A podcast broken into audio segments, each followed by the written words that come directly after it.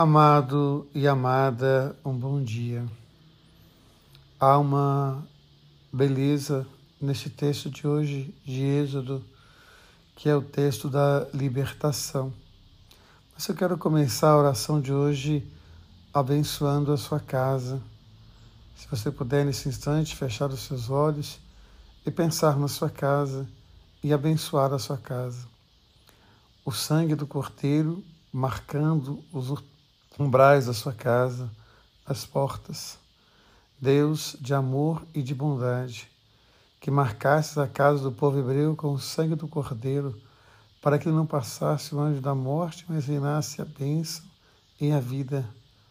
Marque agora as paredes e as portas da casa deste meu irmão, desta minha irmã, afugentando todos os inimigos, que nessa casa reine a bênção, a unção e a paz nessa casa reine a vossa presença, que tudo aquilo que é discórdia, tudo aquilo que é vício, tudo aquilo que é escravidão, tudo aquilo que é cadeia, possa hoje ser rompido pelo sangue do teu Filho, aquele que na cruz se entregou por imenso amor.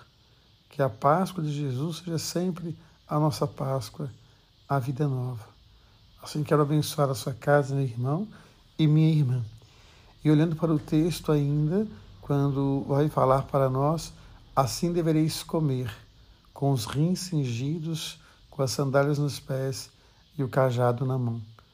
Que a gente possa se alimentar do amor de Cristo dessa forma, com as sandálias nos pés, para que possamos sempre partir em missão, buscar sempre essa vida renovada, com os rins cingidos, para que a nossa vida seja sempre consagrada ao Deus da vida e com o cajado na mão para que possamos sempre tomar essa ação de libertador, ação de livre, homem e mulher livres, homens e mulheres libertados e libertadores pela causa de Jesus Cristo. Quando nós olhamos então para essa palavra, que ela possa hoje nos ajudar a buscar sempre essa vida de Páscoa, essa vida nova, essa vida, como eu falei, livre e liberta que o Evangelho também nos ajude a entender a dinâmica do amor, o amor de Deus em nossa vida a cada dia.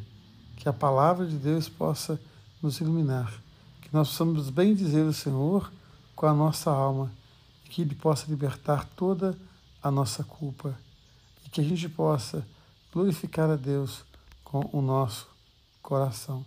E que esta palavra de hoje nos ajude sempre mais que a gente possa então fugir do legalismo, fugir daquilo que às vezes nos impede de uma liberdade maior, assim como fez Jesus. Ele come o pão no dia que não pode, que seria o dia de sábado, mas ele mostra que não é o homem que foi feito para a lei, mas a lei para o homem. Que a gente possa então ter essa liberdade de quem carrega Cristo no coração. Deus ama você.